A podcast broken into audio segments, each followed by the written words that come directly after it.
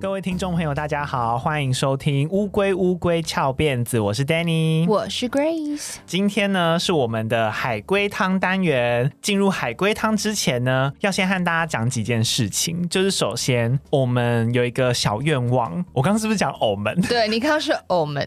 我们有一个小愿望，因为我们现在 IG 粉丝大概是两千七百多嘛，在我们录音这一天，希望可以在年底的时候破三千，这是我们一个小小。好的希望，所以呢，就只能靠各位闺蜜们多多推广了。再来呢，就是我们会在八月底的时候，刚好那一周适逢中元节，然后又是我们节目的三周年。但老实说，我们现在脑袋一片空白，完全不知道要做什么啊、我们之前有在线动发询问闺蜜的意见嘛，然后有些人说能不能够办线下的见面会或者是实体活动，这一点呢，可以先告诉大家，这是不可能哎。因为要是办的话，我们可能会亏钱亏到死。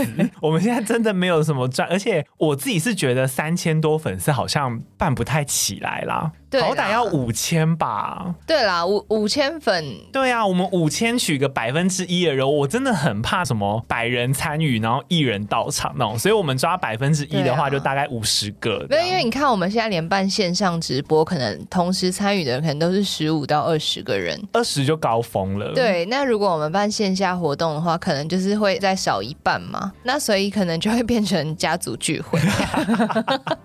对，所以呢，我们目前还在。思考啦，那投稿也持续的有在征。就如果大家有自己一些鬼故事，听过鬼故事，或者是想分享恐怖的经历，无论是跟人有关的或跟鬼有关的，都可以持续投稿给我们。那要是稿量足够的话，或许我们也可以继续开往常大家最熟悉的鬼月特辑。那至于会不会有特别的规划呢？这个就要让我们再想想。好，那我们就直接进入今天的海龟汤喽。今天的海龟汤比较特别，是闺蜜投稿。好的，她是今年加入，正回头从第一集开始追的闺蜜 Alison。这个海龟汤题目呢，叫做停车。哦，我停车技术超烂，那我就直接出题喽。好的。有名女子开车回到家里的地下停车场，停好之后，手机响了。她接起电话，听到另一头传来断断续续的杂音。到了隔天早上，女子的家人就去报了失踪。请问发生什么事？失踪的是女子吗？是，就是事件的主角。女子断断续续，女子有成功停好车吗？是。先和你说，我觉得这一题算是我看过那么多海龟汤投稿以来，我觉得算是蛮中上品质的。我觉得出的蛮好的啊，是个人才是吧？对啊，先给你一点压力啊，让你好好猜啊。啊 我看起来又想一脸想胡闹，就随便猜，反正最后会有解答的。开始放管。好，他有停好车，有，所以跟他技术无关，无关。嗯，断断续续。手机收讯断断续续，是因为女子在停车场吗？是，所以手机收讯断断续续跟拨打电话的那个人无关。无关。女子是活着的吗？是。女子是被关在停车场吗？是。她是被关在停车场。女子是忘了带钥匙吗？不是。她接到电话断断续续，打电话来的是她家人吗？无关。所以打电话。打电话的人无关，对，无关。而且刚刚那个很关键，就是被关在地下停车场，很关键。女子是有幽闭恐惧症吗？应该无关，应该无关，无关啦，无关。女子是突发疾病之类的吗？不是，女子是活着的，但是被报失踪，所以啊。所以他单纯是被关在地下室，然后家人觉得他不见了。是哦，是这样啊。那那我要猜什么？发生了什么事啊？哦，就是在那个停车场发生了什么事，哦，让他会被关在里面。哦哦哦！你刚刚那个想要逃避的意味也太明显了吧？想说尊重尊重，那还有什么好猜的？那个过程很精彩。哦，他是为什么被关在里面？对。这个停车场是大楼的还是他们家自己的？是他们家自己的吗？无关，我自己推测，因为是家里的嘛，所以可能是他们自己的，maybe，但是应该无关啦。有别人刻意把女子关在地下室吗？不是，但接近。女子有停对停车场吗？是有。你刚刚上一题很接近，你换个词，有人故意把它关在地下停车场，很接近，哦、但是不是？是管理员不小心把门关了吗？也很接近，但不是。是家人不小心把门关了吗？不是。你往这个方向是对的。是有人故意关的吗？不是。所以是不小心关的。是。所以家人是家人以为女子已经回家，所以把门关起来了吗？不是。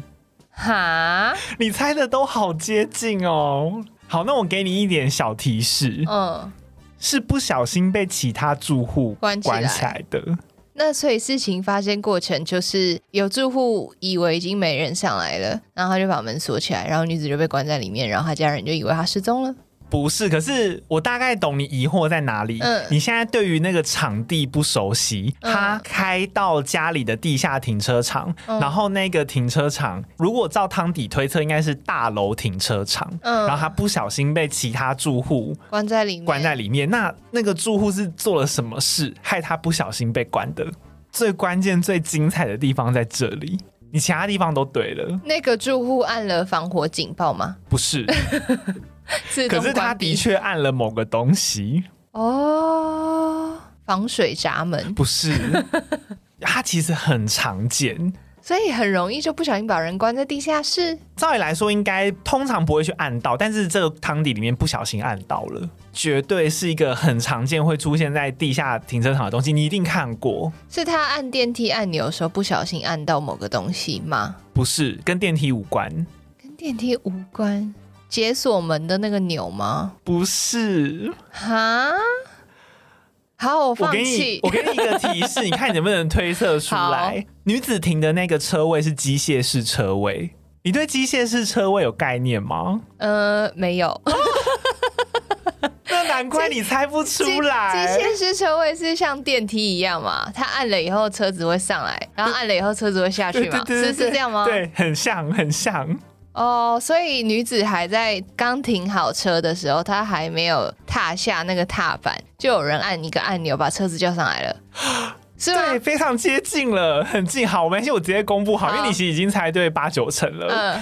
女子家里的地下停车场是机械式车位，她的车位刚好在最下层。女子因为听不清楚电话的声音，于是停好车后待在车上，却同时被其他住户误按到上一层的车位。女子连人带车下降到最底层，而且那名住户按错之后就搭电梯离开了，导致女子按喇叭或闪大灯都没有人发现。地下室收讯又不好，无法打电话求救。隔天，她的家人就去报女。女子失踪了，的确，好恐怖哦！而且还有一个更恐怖的事情，这个海龟汤是真实事件吗？没错，是 Alison 的真实经历。啊！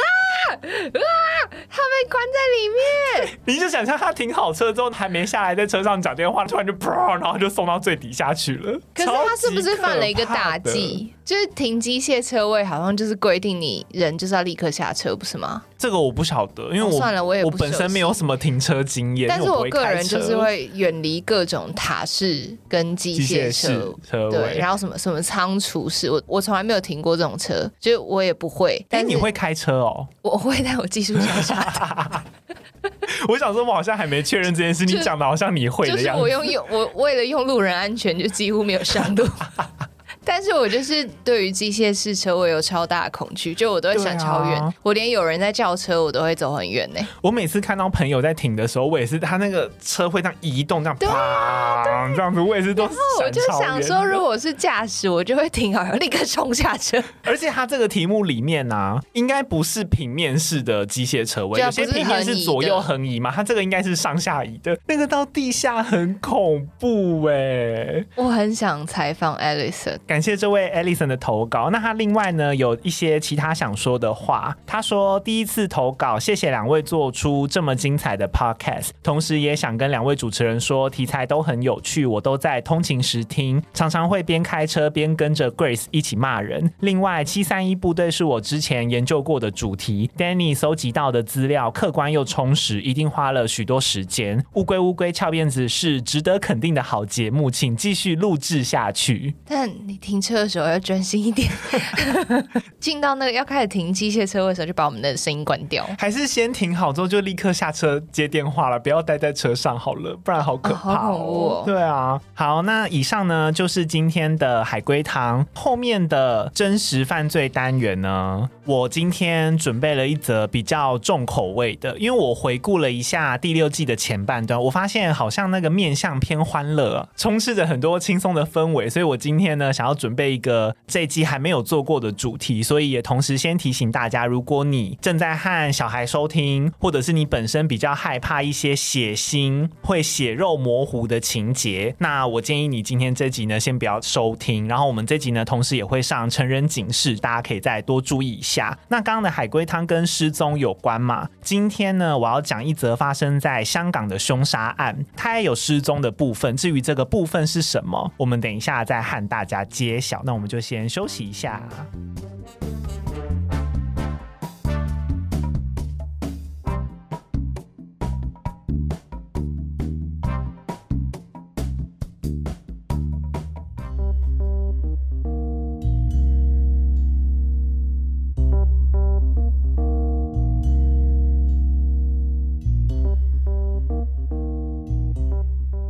欢迎回来，乌龟乌龟翘辫子。那今天要和大家分享一件发生在香港的分尸命案。同样的，再提醒大家一次，今天这一集的口味会偏重，所以呢，如果你会害怕血腥的情节，或者是你旁边有小孩子正在收听的话，可能这一集就要稍微回避一下。好，这起事件呢发生在一九九九年，我就直接先破题好了。这名受害人呢，他叫做樊敏仪，樊呢是比较少见的字，就是那个樊篱的樊，或者是明樊的樊。当时他受害的时候年仅二十三岁，而且凶手在犯案之后把尸体肢解，四处丢弃，其中有一个最关键的尸块，他竟然就在案发现场原地哦，藏了整整一个多月之后才被发现。这个期间完。全没有人发现这个最关键的石块被找到之后，轰动了当时的香港社会。而且在事件之后啊，还有衍生出一些难以解释的灵异现象。所以呢，在讲完这起事件后面，会有一点点比较灵异都市传说的小补充。好，那樊敏仪呢，她是一名酒店小姐，就和大家想的差不多，就是会和男客陪酒，然后也会提供一些性交易的服务。她和当时的男友叫吴志远，未婚。但是有一个小孩，一个儿子。一九九七年的时候，他为了要筹阿嬷的医药费，决定铤而走险要偷东西。他当时锁定了一名叫做陈文乐的男子，他三十三岁，偷走了他的几千块港币跟其他财物，一共价值八千港币。这是其中一个说法。那另外一个我查到的说法是说，樊敏仪的男友就刚提到的那个吴志远，他好像有和陈文乐买毒品，所以呢有欠陈文乐一点钱。这是两个说法给大家参考。总之呢，就是双方有财务纠纷啦，所以陈文乐他吩咐了两名同伙，其中一名叫做梁胜祖，他当时二十六岁，另外一个叫梁伟伦，当时十九岁而已，跟他去讨债。起初樊敏仪他有先还三四千块，但是剩下的四千块的欠款，在陈文乐他就是跟你算利息嘛，所以连滚带利之下，马上很快就变成三万块。樊敏仪呢，他为了要还欠款，所以呢，他就是继续努力的接客，但是他当时其实有第二个小孩，他当时是怀有另外一胎身孕的。之后呢，又还款了一万四千块，不过剩下的款项，他在陈文乐那一种。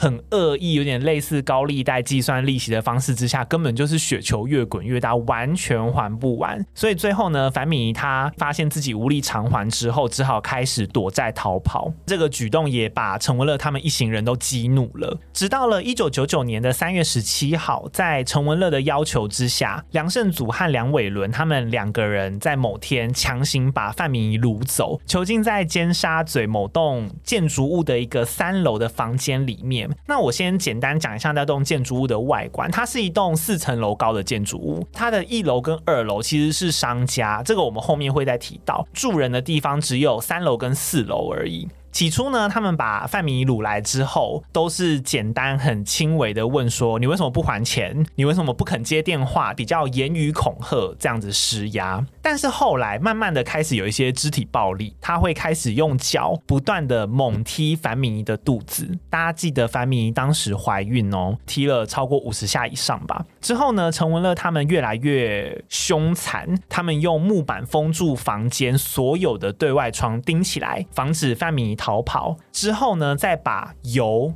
煮滚。倒到樊明仪的口腔里面去，就是烫它。同时呢，还会逼他吞下排泄物。然后他们会把塑胶的吸管或者是塑胶软管，也是加热，然后让它有点融化，变成液体之后，滴在他的大腿跟私密处上面。那塑胶融化，大家可能很难想象。讲一个最简单的例子好了，大家记不记得以前有一个蛮轰动的案子，就是八仙城爆案？当时的很多呃受害者，他们就就是因为身上穿着比基尼，它也是塑胶制的一种产品嘛。那烧融之后发生的现象是什么？那些塑胶会粘在皮肤上面，你完全没有办法拔下来，它会粘黏皮肤，而且非常容易导致深度的烫伤。粘在皮肤上都这么痛苦了，就更不要说是粘在大腿或者是私密处上面了。同时呢，他们有一点心理变态，他们会命令樊敏仪要不停的笑，在虐待她的期间，樊敏仪要一直笑，还会在伤口上面涂辣椒油折磨她。樊敏仪到后期呢，有点经不起这样的折磨，开始有一点精神崩溃吧，就是神志不清。他会开始一直去挑伤口上的疤。烧烫伤的痕迹嘛，或者是被踹的痕迹，有一些皮肉伤，他会去把那个胶疤抠下来，反正就是弄得血肉模糊的样子。所以呢，成为了他们后来是有拿电线捆住樊敏仪的双手，把她反绑在椅子后面，让她不会再用手去乱碰啊、乱抠之类的。但是呢，还是没有停止他们的暴行，就是他们在绑住她的期间，还是持续有用钢管打她。在虐待了数星期之后，樊敏仪她已经不知倒地，当时她的状况。非常糟糕，已经陷入昏迷了。陈文乐呢，他为了要测试他是不是真的已经死了，还用打火机去烧樊敏仪的脚底，最后呢，再用高剂量的冰毒，冰毒就是甲基安非他命，直接灌到樊敏仪的嘴巴里面，强迫喂食啊。因为他其实当时嘴巴已经被热油烧烫嘛，完全没有进食能力，所以可能用管子之类的东西去灌，导致呢毒品的副作用让他非常痛苦。在这边先和大家讲一个前提，因为其实有关于樊敏仪他在被囚禁的几个星期里面，有非常多种说法。我查了维基百科，然后我也查了香港的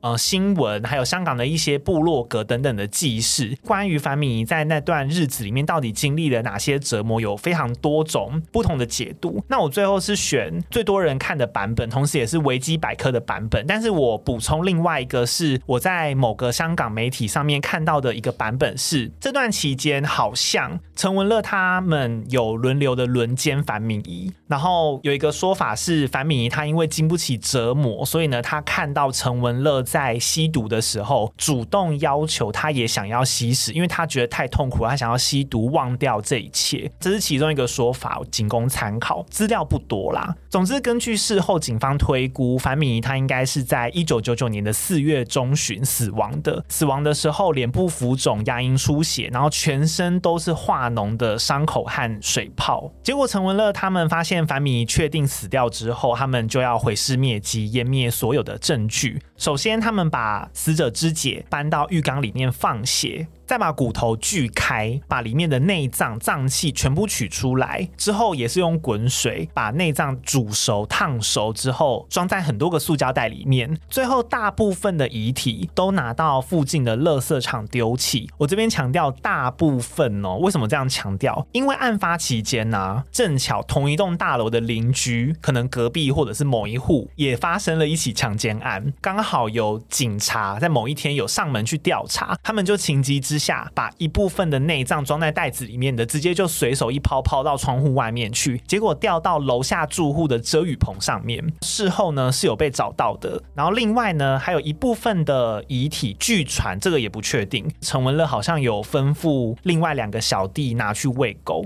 就是也有一份是不见的。关于喂狗这部分的资料就有点不太可靠。但是呢，陈文乐他碰到了一个非常棘手的问题，就是死者的头。其实如果大家有点概念。的话，就知道它是一块大头骨嘛。你想要让它完全的锯开或什么，其实没那么容易。那他有试图用煤油炉加热煮它，想要看它会不会因为煮熟会缩水或者是融化，始终没有办法完全把头颅处理掉。所以呢，他找来了一个美人鱼造型的 Hello Kitty 娃娃，割开，把里面的棉花拿出来之后，把整颗头颅塞到娃娃里面去，再缝起来。而且事后在审理案件的过程里面，陈文乐他有被其他另外两个共犯良性共犯指称说，陈文乐实在是有够变态，因为他从锅里面把那个樊敏仪的头拿出来的时候，还一边把那个头发拉掉扯掉，一边说：“你乖乖不要动哦，我帮你打扮，让你变漂亮。”对着死者的头头讲一些非常病态的话。干，有病，真的有病。我其实看这场案子到最后，除了前面他病态的虐待过程之外，我一直到后面，包括审理过程，我都觉得他的心理真的是有一点问题。不止有一点吧，应该就是个扭曲的人。对，真的是蛮扭曲的，包括他的心态啊等等，我都会提到。你就会发现他无法用常理解释，真的不是正常人。好，尝试完毕之后，三名凶手就各自鸟兽散了，假装什么事都没有发生嘛。然后那个房间事发现场就空下来，也没有人进出了。但是案发期间，住在楼上一名黄姓的住户，他供称，虽然他没有亲眼见过樊敏仪，但是他之前就有注意到事发现场的那个三楼房间，很常从窗口往下丢垃圾，而且他还跟市政署投诉过，想说这户人家怎么一直在往下丢东西，我要投诉。另外呢，也曾经在凌晨三点听到楼下有传来女性的叫喊声，至少三次以上，而且很清楚有听到“不要再打了，救命救我”之类的声音，而且其中还夹杂很多男生骂脏话的粗口，还有一些物件碰撞的声音跟电话的铃声。最关键、最关键的，事发当月应该是四月的某个晚上，黄姓住户就同一个人，他正在厨房煮饭，突然注意到对面大楼的冷气机附近映出一个男性的倒影。这个倒影怎么来的？就是楼下三楼可能有灯光，所以那个灯光投射出去之后，那个影子映到了对面大楼的冷气机附近，而且那个人影呢，正在不停的举手在放下，举手在放下，每一次动作都会伴随着一个声响，听起来很像。就是手掌打到台面的声音，大概维持了半个小时以上。停止之后，过了一段时间，就开始飘来了一股臭味。然后黄姓住户就心里觉得很怪，所以他其实有用录影机把那个他看到的人影拍下来。可惜后来他出门旅行，所以他就把那个袋子里面的内容洗掉了，而且那股味道越来越浓。黄姓住户他形容那个味道很像死老鼠，或者是某种腐败的肉，总之就是很难闻的味道啦。另外，在案发之后几天，附近的住户也因为实在是太常从三楼的房间里面听到很浓烈的恶臭，所以有报警。但是警方到场之后啊，每一次都认为是单纯的垃圾的臭味，想说啊，一定是某个柜子里面有垃圾没清啊，可能进去之后看到环境很脏乱，就草草的结案，完全没有深入调查。就这一段，其实你听下来就会发现，无论是黄姓住户、其他住户或者是警方，都错过了破案的第一时间，他们完全没有发现里面的异状。一直到案发一个月之后，也就是五月左右了，在九龙的马头围女童院。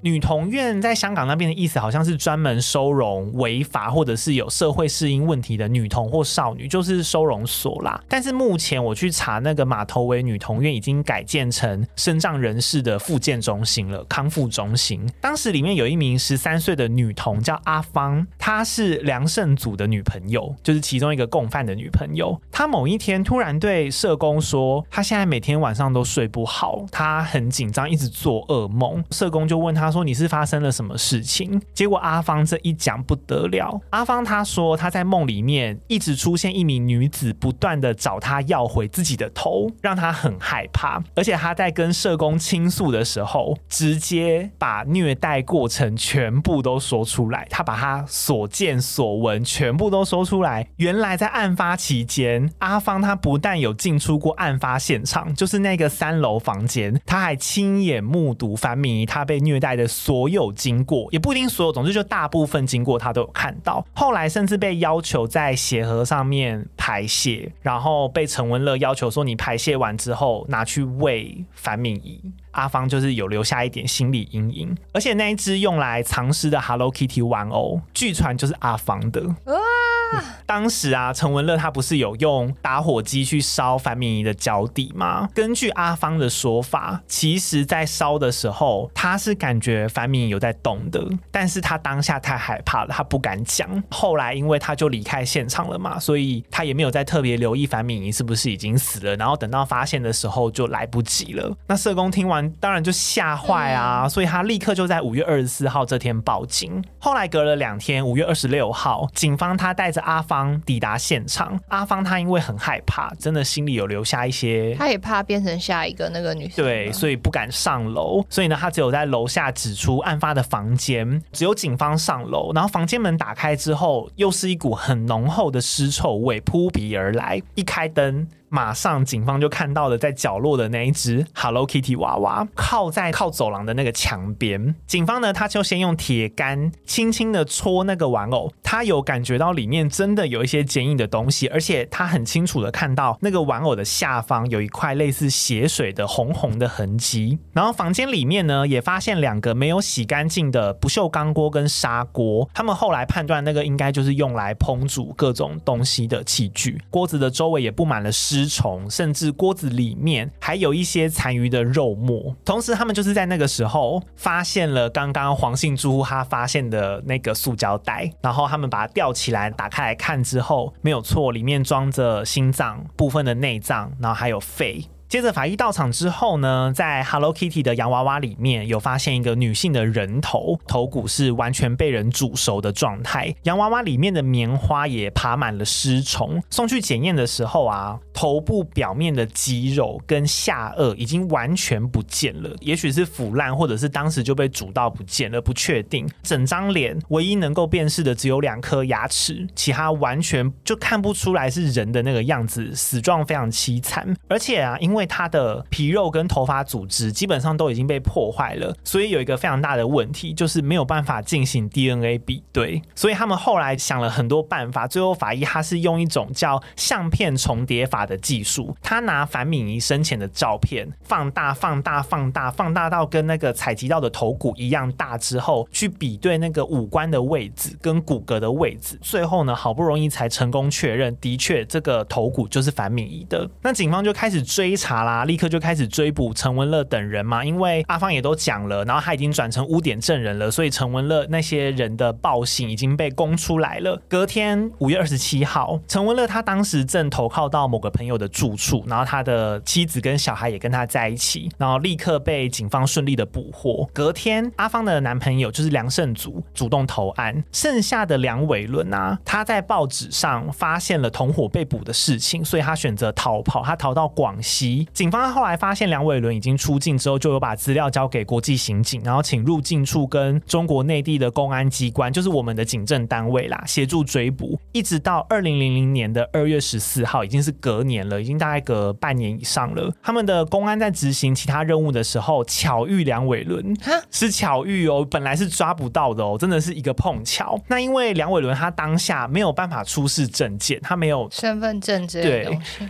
所以他被公安扣押之后呢，公安查资料发现，原来他在香港被通缉，所以就移交到香港送审了。那后来又到了二零零零年的十月九号，这起案件就在高等法院开审，陈文乐他们三个人以谋杀罪、非法禁锢跟阻止尸体合法殓葬，一共三项罪名指控。虽然在调查的初期，警方他没有足够的证据可以证明说死者就是樊敏仪，但是后来因为被告主动承认说，哦，我的确。是有非法处理他的尸体，再加上阿芳的口供，所以呢，最后有足够的证据可以控告三个人谋杀。但是三名被告都不承认，他们只有承认自己有囚禁跟阻止尸体合法下葬，一概否认他们有谋杀的行为，就替自己辩护的时候互相推卸责任。而且当时还有一个很夸张的状况，就是梁胜祖他有一段是在描述他们囚禁樊敏仪的过程，然后有一段是他从椅子上面跳下来，用膝盖压住樊敏仪的身体，小孩子在玩那样子，就从上面往下跳，然后双膝跪地那样子，是跪在人体身上，然后陈文乐在旁边边听边笑，完全就是嬉闹的神情。开庭当天，死者的男朋友吴志远，然后姑姑，还有案发现场楼下二楼的情侣跟楼上的住户都有出庭作证。在审讯的期间，警方他们也很常把头颅，就是 Hello Kitty 的那个洋娃娃带进法庭，还有那个藏尸用的冰箱、煮尸体用的锅炉都要呈报嘛。但明明清理过了哦，每次都会有一股莫名的尸臭，不知道为什么挥之不去。只要那些证物一搬上台，就一定会闻到那个味道。连这个案子的法官叫阮云刀，他表示完成审判之后，他把所有曾经穿过法庭的衣服都丢掉了，因为那个味道就是洗不掉，一直在。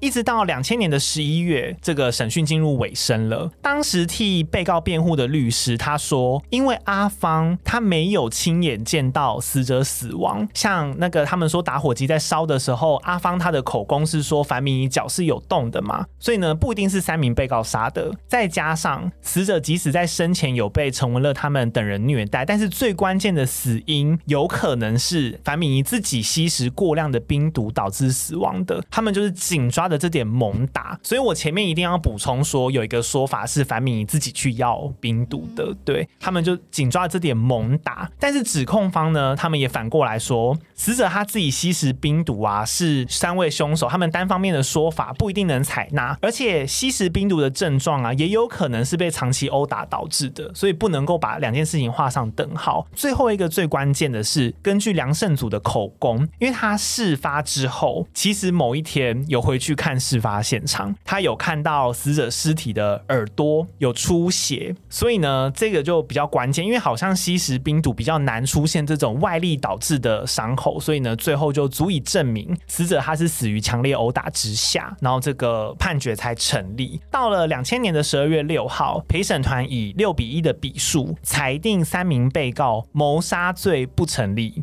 不成立，但是误杀罪成立。他们最后判断他们是误杀死的，但是没有谋杀，听起来很荒谬，对不对？嗯。但是幸好法官他还有一点比较公正的那个心态，因为刚刚讲的是陪审团嘛。那法官呢，他最后是认为三名被告他们有严重的心理变态，而且精神不稳定，和他们接触的人绝对有危险。基于法庭必须保障社会大众，所以呢，他们是以误杀罪中最严厉的判刑，就是极上限，直接判三人终身监禁，法官呢指出，他们必须服刑至少二十年才可以申请减刑，而且他有讲一些自己的想法啦。他是形容说，审判那么多案子，就近年来从来没有听过这么残忍、变态、堕落、暴力这么凶残的案件。他说，连禽兽都不会这样对待自己的同类。之后三个人他们都有陆续提出上诉，但是只有梁胜祖获准，因为考量到他其实是主动投案，口供也很关键，然后还有在狱中表现良好，所以二零零四年三月的时候，法官呢他改判梁胜祖入狱十八年。不过刑满出狱之后，我后来去查梁胜祖他在去年二零零二年的一月六号，他又因为涉嫌非礼女童被捕了。八月十五号的时候被判处监禁一年十二个月，就是劣根性难改啊。然后他又可以再出来。对，他会再出来，可是另外两名梁伟伦跟陈文乐都没有。然后事发的大楼已经在二零一二年拆除了，然后二零一六年改建成酒店。凶案发生的位置目前是一间餐厅。这就是一起非常有名的香港凶杀案。如果大家要去查的话，可以查 Hello Kitty 藏尸案，这是这一起案件最广为人知的名字。好，那最后呢，我来补充一下这起案件相关的灵异传说。一九九九年啊，在这个案件被揭发之前，因为房间不停散发恶臭嘛，然后我不是有说有很多邻居有请警方来看吗？其中一名叫冯小燕的巡逻督察，他有接获报案到现场视察，他曾经有不小心跨过那一颗藏着人头的 Hello Kitty 洋娃娃，他就直接跨过去。但是最后呢，他判断没有任何可疑的情况就离开了。之后，冯小燕在隔年的九月，疑似因为感情问题就烧炭自杀了。这是第一起事件。第二个呢，是当时负责这个案子的法医透露，在法庭呈交头骨等证物的时候啊，那个 Hello Kitty 洋娃娃，无论它被交到什么地方，它放到哪里，那附近的灯都会不停的闪。而且在审讯的期间，辩方律师只要提到被告只是非法处理尸体而已啊，不用多谈吧，搞不好是死者自己吸食冰毒死亡了。就是提到对死者不利的言论的时候，法庭里面的灯光就会突然狂闪，然后让在场人都吓到，想说是讲错话了吗？但是有一位啦，据说是有多次到这起案件旁听的人，他有否认这件事情。然后另外啊，被告梁胜祖他也曾经某一次和看守所的员警说，其实他在审讯的期间，在法庭上面看到的每一个女生的脸，都是樊敏仪的脸。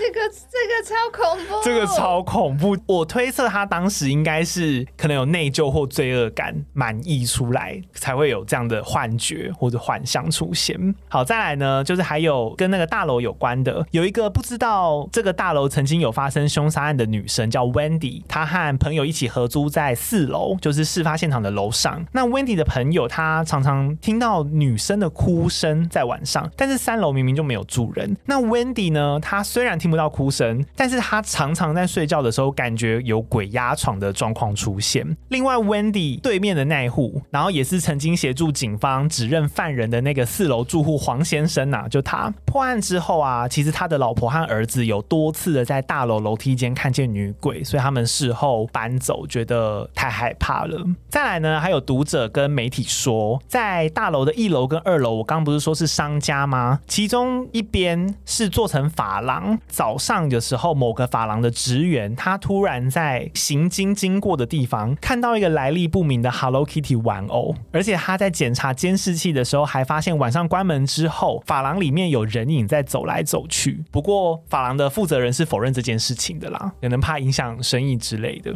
最后呢，是那个阿芳，她入住的那一间码头为女童院啊，其实也曾经有传出灵异事件。相传在九零年代，那有一名少女，她因为非常爱她的男朋友，然后常常离家出走，就想跟男友厮混嘛，不回家，所以成为了失踪少女。家人有报警求助，最后呢，少女她就辗转被送到马头围女童院里面。不过呢，男友却渐渐的不去探望少女，人间蒸发了，消失了。可能想说，哎，他住在里面，好像找他不方便啊，可或是没有很爱他之类的，就不见了。重点是当时少女发现自己已经怀有身孕了，但是女童院里面的一位女员工却常常针对她他指派粗重的工作要他做，害他最后流产。然后少女就非常难过啊，所以直到某天晚上，她把手伸向天花板的吊扇，她用扇叶割腕自杀。当下那个鲜血，因为她一直在转嘛，那个扇叶一直在转，所以当下鲜血是喷的到处都是。然后她呢，还一边忍痛，一边把一首在女童院里面流行的《马头围之歌》的歌词用血书写在墙上。这段我是觉得好像听起来有点怪怪怪的啊，就不太懂为什么要特地写这个歌词。但总之，这个传说内容是这样子。但是他只写了一半，就因为失血过多死亡了。之后，同一间房间，他的墙壁被清理干净，但是后续入住的人啊，都表示有的时候墙上不晓得为什么都会慢慢的浮出当时用血写成的歌词，就红色的样子。然后，如果有单独入住的人，甚至会直接在房里面见到一个少女，然后她手指着墙，好像在要求要帮她把剩下的歌词写完，就是。我不太懂那个歌对于少女的意义是什么，可能有个执念之类的。至于那位迫害少女的女员工，她事后常常被鬼压床，导致精神也是有点恍惚、疑神疑鬼的。然后两次怀孕呢，都生下畸胎，被认为是少女的冤魂在复仇。这部分就是有关于这个 Hello Kitty 藏尸案衍生出来的灵异传说。好啦，其实听起来呢，中间那个虐待的部分真的是蛮可怕的，而且你可以感觉得出来，尤其是陈文乐，我真的觉得他人性尽失哎、欸，觉得他就是个疯子吧？对，那今天也这集应该是我从我们录音以来最安静的一集，我真的被吓傻了。真的吗？你有到吓成这样子？有哎、欸，我就想知道三丽鸥会不会告告谁。这对他来说应该损失惨重吧？应该香港好一阵子没有人敢买 Hello Kitty 娃娃哦，我觉得搞不好有可能。对啊，然后大家可以去找那个图片，哎，我之后应该也会放在 IG 上面啦。就那个洋娃娃的样子，很明显就是 Hello Kitty，但是其实你一看，这样我们会被三丽鸥告啊？好，那那还是大家自己去找，我考虑一下好了，我考虑一下。我们很害怕，对我们非常害怕，怕节目中断。好，总之这就是今天和大家分享的事件了。那也很久没有和大家分享比较重口味的案子，希望大家会喜欢。然后前面的预防针也打很多了，希望大家不要太被吓到。哦，对，还有如果你很喜欢听这种重口味，然后跟分尸有相关的血腥情节的话，你可以参考我们第四十六集的灰狗巴士杀人案。那集就换我很安静，对，那集我好像没有什么讲话，因为也是被吓到了。对，好，那以上就是今天这一集的内容啦。如果你喜欢我们节目的话，欢迎给我们五星好评以及留言给我们，帮助这个节目可以被更多人看见。同时记得追踪我们的 IG，我们的 IG 是 T U R T L E D I 一零三，三千粉丝就靠大家了。更重要的是，可以记得赞助或是订阅我们的节目，每个月五十块可以听到以前的旧集数。那我们就下一集再见啦！我是 Danny，我是 Grace，拜拜，拜。